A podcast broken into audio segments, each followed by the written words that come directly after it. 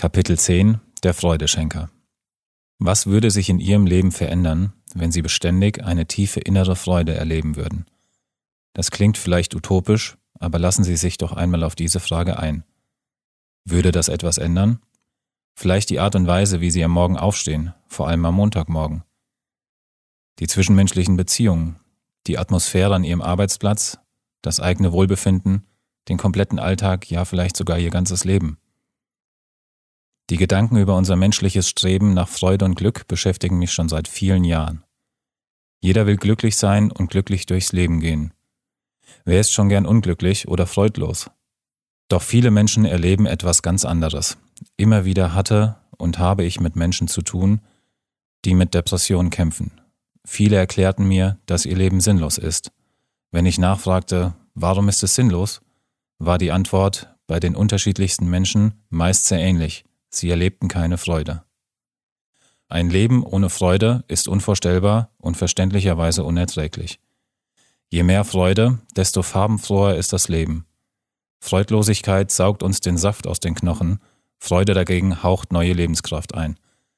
Don't worry, be happy verschaffte Bobby McFerrin weltweite Anerkennung, traf er mit diesem Hit doch eine Sehnsucht in uns, die irgendwie tief verankert zu sein scheint was wir nicht alles tun und kaufen, nur um glücklich zu sein. Die Schokoladenindustrie, die Kleidungsindustrie, die Unterhaltungsindustrie, alle profitieren von unserem Streben nach Glück.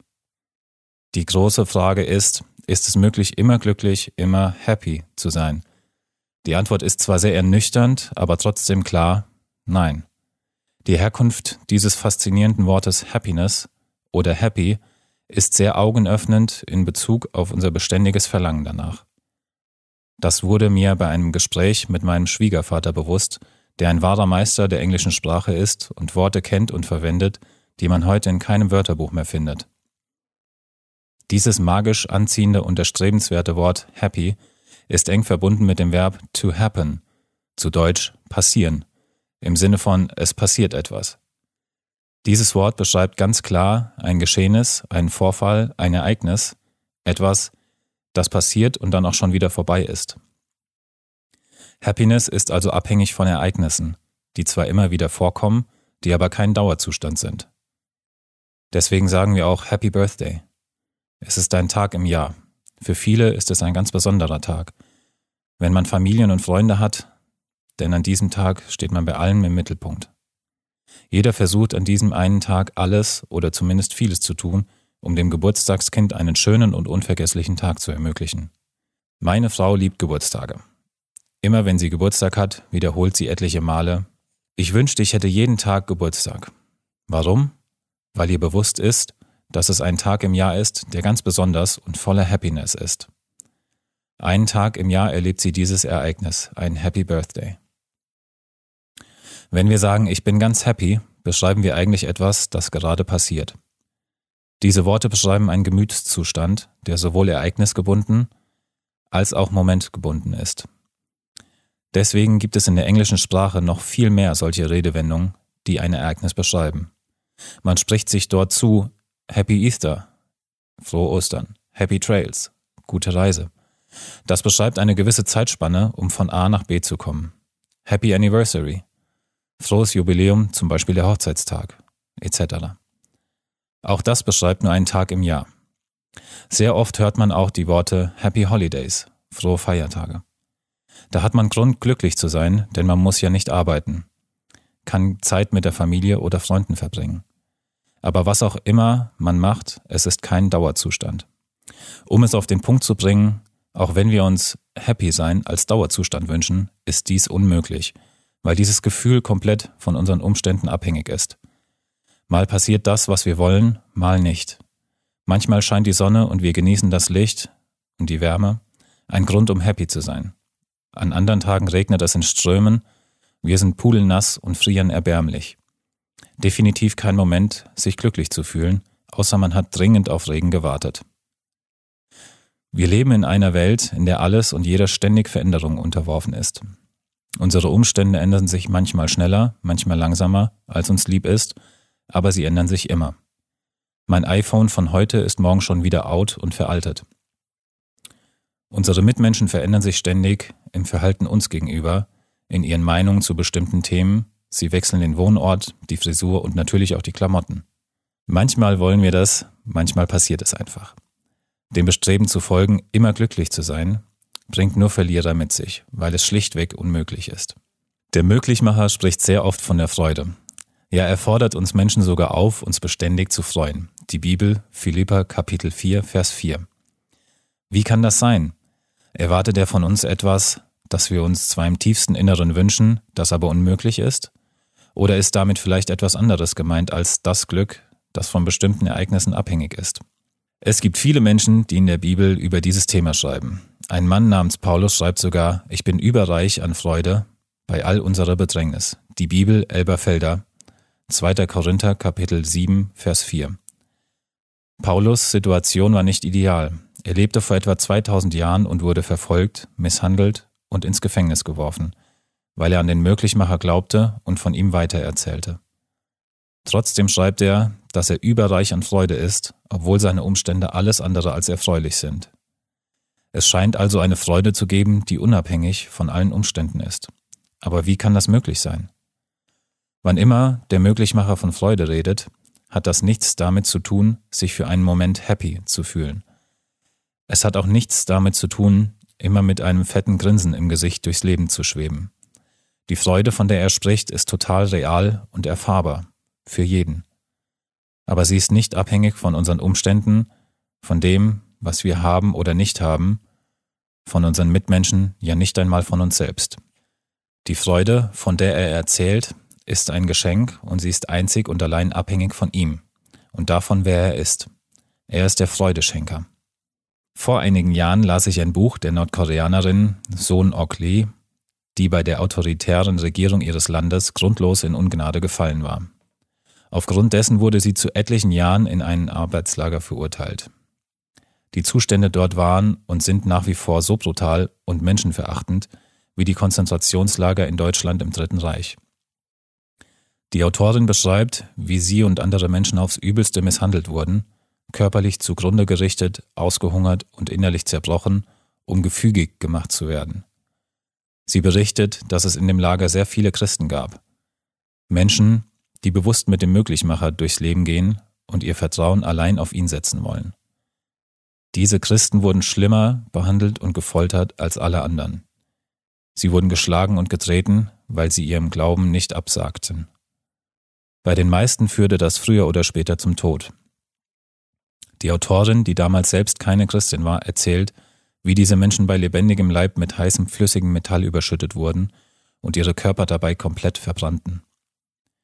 Sie beschreibt den entsetzlichen Gestank und ihren eigenen Hass auf die Wärter. Doch eines erschien bei diesen furchtbaren Foltermethoden völlig unverständlich und unerklärlich. Diese Christen hatten eine große, tiefe innere Freude. Selbst während des grausamen Sterbens sangen sie Lieder, beteten für die Wärter und dankten dem Möglichmacher.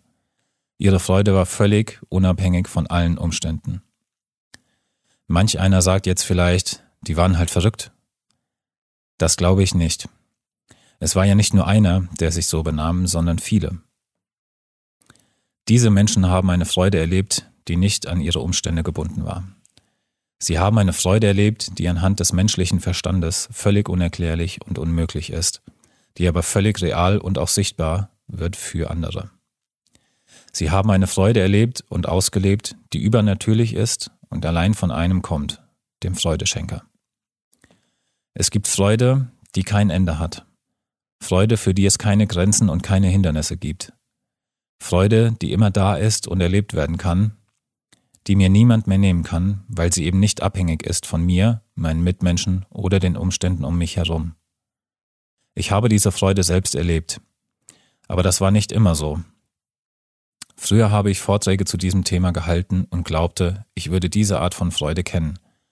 Doch dann zogen wir als jung verheiratetes Ehepaar für ein paar Jahre in die USA. Seitdem ich den Möglichmacher mit knapp 20 Jahren kennengelernt hatte, war in meinem Leben sehr viel Gutes passiert. Mein vorheriger Lebensstil hatte viele Konsequenzen mit sich gebracht, aber in all dem war ich beständig Zeuge von der Realität des Möglichmachers und von dem, was er in und aus einem Leben machen kann. Direkt vor dem Umzug lebte ich in einem Umfeld, in dem ich mich unglaublich wohl fühlte, hatte eine Arbeit, die ich liebte, war frisch verheiratet und immer noch bis über beide Ohren verliebt. Wir hatten bis dahin ein geniales Leben zusammen. Kein Wunder, dass ich Freude verspürte. Als wir in Tennessee lebten, kam jedoch alles anders als erwartet, erwünscht oder erbeten. Wie das Sprichwort sagt, erstens kommt es anders und zweitens als man denkt. Das erfuhr ich in dieser Zeit am eigenen Leib. Auf irgendeinem Amt war etwas schiefgelaufen und deswegen bekam ich nach unserer Einreise keine Sozialversicherungsnummer, obwohl ich eine Green Card hatte. Ohne diese Nummer konnte ich nicht legal arbeiten, keinen Führerschein besitzen oder ein Bankkonto eröffnen. Viele neue Bekannte versprachen mir damals, sich um einen Arbeitsplatz zu kümmern, uns zu helfen, uns einzuladen, aber von den meisten hörten wir nie wieder etwas. Ich kam das erste Mal in Berührung mit Poison Ivy, zu Deutsch kletternder Giftsumach, auf das ich so stark allergisch reagierte, dass mein kompletter Körper mit nesselnden zwei Euro Stück großen Blasen überzogen war, die unerträglich juckten. Als ich dann nach sechs Wochen endlich offiziell arbeiten durfte, arbeitete ich als gelernter Zimmerer mit Leuten zusammen, die keinerlei Ausbildung hatten, von denen etliche kaum lesen und schreiben konnten und die mich trotzdem wie einen jungen, unerfahrenen Ausländer behandelten. Bei all dem verdiente ich am Anfang sehr schlecht. Ich könnte die Liste noch weiterführen, aber um es auf den Punkt zu bringen, meine Umstände waren bescheiden und meine Freude war weg. Da wurde mir zum ersten Mal bewusst, dass meine Freude bisher wahrscheinlich überwiegend von meinem Umfeld, meinen Erfolgen und meinen Mitmenschen abhängig gewesen war. Und mit dieser Erkenntnis und dem persönlichen Eingestehen dieser Tatsache haderte ich mehr als mit allem anderen. Die Freude, von der ich so begeistert gewesen war, über die ich oft mit anderen geredet hatte und die mir so beständig erschienen war, war nicht mehr da. Hatte ich etwa über die Jahre an etwas geglaubt, das es gar nicht gab? Hatte ich versucht, andere von einer Freude zu überzeugen, die nur erfunden war? In meiner Verzweiflung ging ich der Sache auf den Grund. Ich wollte herausfinden, was der Ursprung dieser Freude ist, von den Menschen in der Bibel berichten. Natürlich wusste ich schon, dass sie irgendwie abhängig vom Möglichmacher ist, aber wie genau wusste ich nicht. Hier sind ein paar Entdeckungen, die ich damals gemacht habe. Nehemia, ein Jude, der vor etwa 2450 Jahren lebte, beschrieb es so. Seid nicht traurig, denn die Freude am Herrn ist eure Zuflucht. Die Bibel, Nehemia, Kapitel 8, Vers 10. Freude am Möglichmacher und daran, wer er ist, das ist eine Kraftquelle, die nicht von den Umständen abhängt. David, der später König von Israel wurde, schrieb auf der Flucht vor seinem Rivalen Saul ein Gedicht, in dem es heißt, die von ihm, dem Möglichmacher, Hilfe erhoffen, werden vor Freude strahlen. Die Bibel, Psalm Kapitel 34, Vers 6, Ergänzung durch den Autor. Zum ersten Mal fing ich an zu verstehen, dass es einen großen Unterschied macht, ob ich auf den Möglichmacher schaue oder auf meine Umstände. Doch der Satz, bei dem der Groschen fiel, war definitiv der Vers aus der Bibel, der einige Jahre später sogar die Jahreslosung, Fußnote, die Jahreslosung ist ein Vers, der sozusagen als Motto für ein Jahr ausgewählt wird, war und 2014 in christlichen Kreisen auch außerhalb auf Postkarten, Plakaten und Bannern zu lesen war. Gott nahe zu sein ist mein Glück. Einheitsübersetzung Psalm Kapitel 73 Vers 28. In einer anderen Übersetzung heißt es, Doch mir geht es gut, weil ich mich nahe an Gott halte. Neues Leben. Es geht um die bewusste Nähe zu dem, der der Freudeschenker ist.